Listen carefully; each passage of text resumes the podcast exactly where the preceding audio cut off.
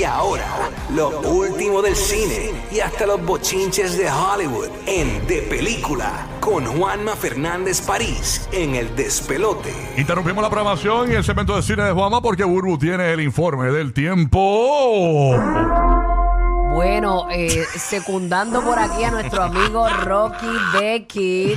¿Qué pasó? Papá, papá, papá Roque nos acaba de enviar que ya el Inves, que el 91L era que se llamaba. ¿Qué sé yo? El Inves. El Inves ese que estaba por ahí, por el Golfo de México, eh, ya tiene un 50% de eh, formación. Y podría llegar a la Florida, así que hay que mantener. bueno, eso puede, puede llegar a Florida. Yo no lo leí. ¿Tú lo leíste? Sí, mi amor, lo leímos desde ayer.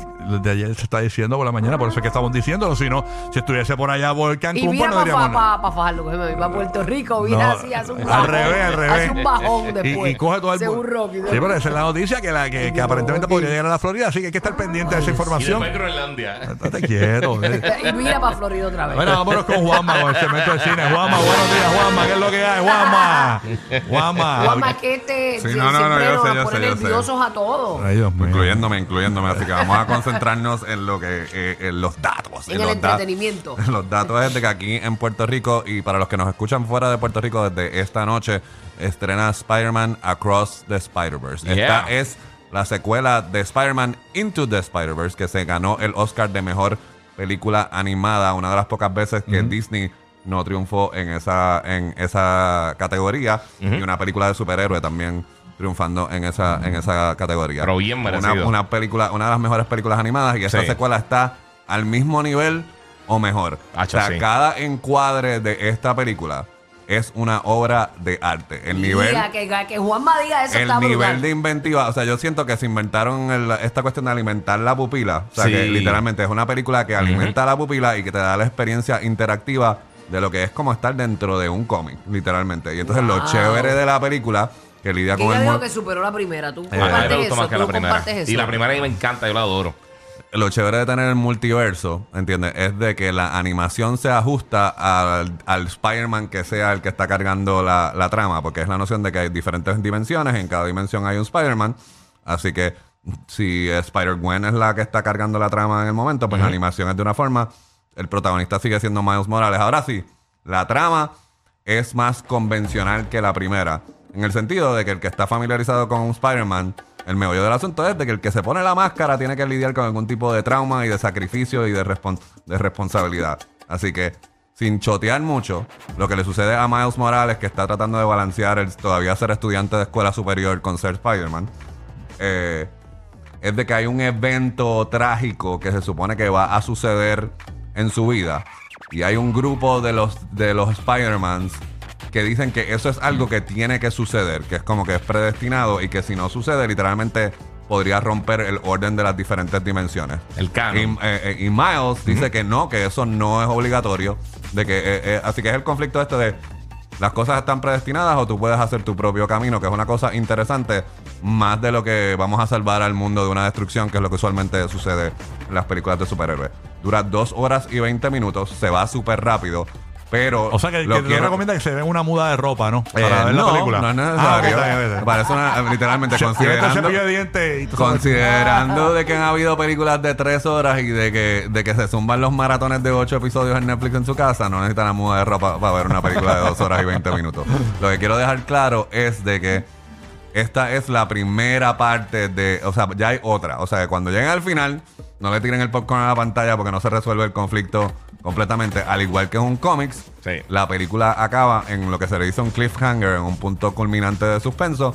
Así que el conflicto completo no se resuelve porque hay otra película. Viene la próxima, sí. Así que, y mucho talento puertorriqueño. Tuve la oportunidad de entrevistar a Guillermo Martínez, que es un story artist que trabajó en muchas de las sec- de las secuencias. El head of story también es de eh, puerto- puertorriqueño.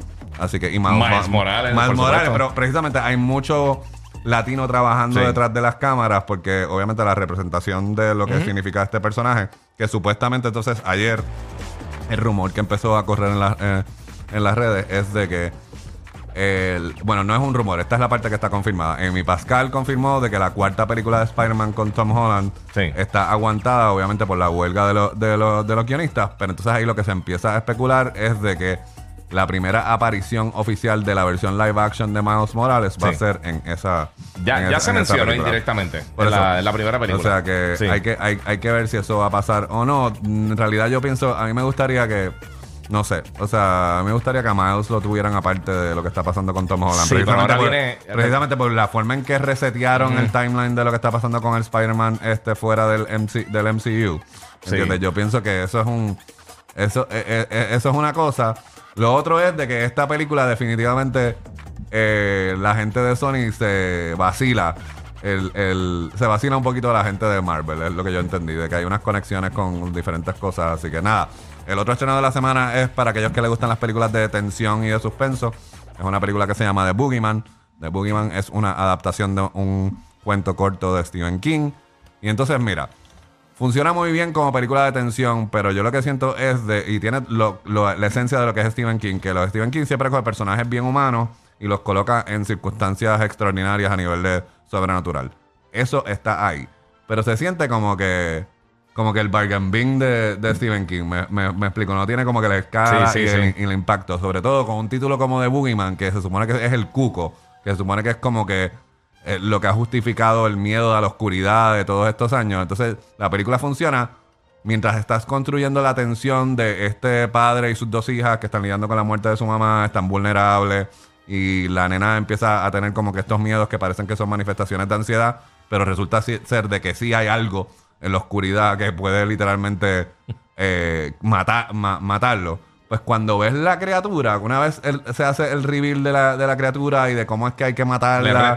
Sí, como que eso Mm, yo lo he visto en muchas otras películas. Y entonces sí. Stephen King, que ha logrado que un carro, un perro, un payaso se conviertan en estos monstruos icónicos dentro del mundo del horror, pues esta se siente como que no, como que eh, es como que es una que no, no es, no es, Es de las otra más, película de horror. no, no, de las más memorables, pero si usted quiere quiere ir a, a- a reírse y a estar nerviosito y a estar en estrés en el cine, pues la gran parte de la película funciona. Pero no es, no es una. De hecho, yo sentí como que, ¿por qué estamos estrenando esto ahora? Supongo que el counter programming. Sí, Eh, sí. Pero, pero siento que es una de estas películas que quizás se pierda en la programación de, de verano. Y entonces, ya en el segmento pasado hablamos de las recomendaciones de Netflix, pero en plataformas de streaming, este viernes, eh, pues LeBron eh, no está en la final de la NBA. No está ocupado ahora mismo. no está- Vuelve al cine, LeBron. pero tiene una peliculita en Peacock, ¿entiendes? Que se llama Shooting Stars, que básicamente dramatiza eh, su infancia y su juventud de cuando él jugaba en St. Mary's y literalmente los Fab Five, ¿entiendes? Drew y toda esta gente que creció, que no Ah, tuvieron la misma carrera que él en Que el NBA. yo no tengo Peacock. Este, así que, perdón, Yo no tengo. Eso es Peacock. es Peacock. Por eso no lo tengo. Eso te dan una, coger la, la, la prueba El- de tres meses. Sí. Ah, yo pongo el nivel de en aumento. tres meses y Está bien. este, está bien dirigida.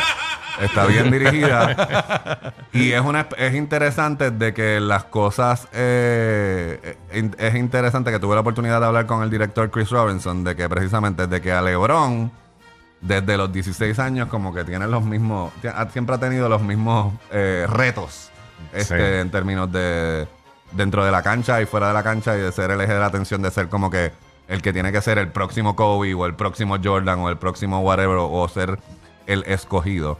Eh, pero la película es, eh, es, es- es interesante porque captura un momento en los 90 eh, donde hubo esta revolución en el talento de, de- de Junior Varsity en términos de lo, de lo que estaba pas- Me pasando. encantan todas estas películas de NBA y de deporte. la que- historia- que- en está la de Antetokounmpo. Está bien buena, Está gustó. buenísima. Sí, ahí- ahí están chéveres las sí. historias. Está entretenida. Ah, la ah, misma de Jordan, la de Ben Affleck Air. Está Sí, súper nítida. sí, pero, pero te digo, esta está, esta está bien, pero lo que es interesante es eso, de, de- y sobre todo con lo que pasó, como terminó eh, esta temporada el señor, el señor James, pues Sí, le sí. da, le da un giro que yo estoy seguro que ellos no, No se lo esperaban. no, no, no, es- no es el contexto, pero la, la hace más interesante, está, está, está bien dirigida, así que si tiene, si odia o ama al señor LeBron James, definitivamente es una película que debe Y ya está disponible desde hoy. Desde el viernes. Desde mañana el viernes, en la plataforma de Peacock, Ok. este se llama Shooting Stars. Así que si quiere más recomendaciones, eh, yo tengo entrevistas con el director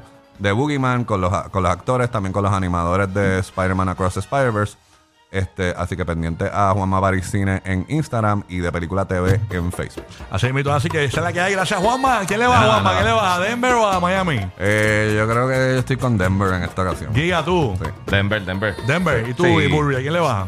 Yo a Miami. A Miami. Yo, yo, yo creo que Miami se lo lleva hoy. ¿Tú Vamos a ver. el Nacho? partido, sí. Vamos a ver. Joker está difícil. Vamos a ver, vamos a ver. Vamos a ver, vamos a Están ver. calientes, están Yo en calientes. realidad es por llevar a la contraria a uno de mis hijos, que le va a mí. Yo también, yo también.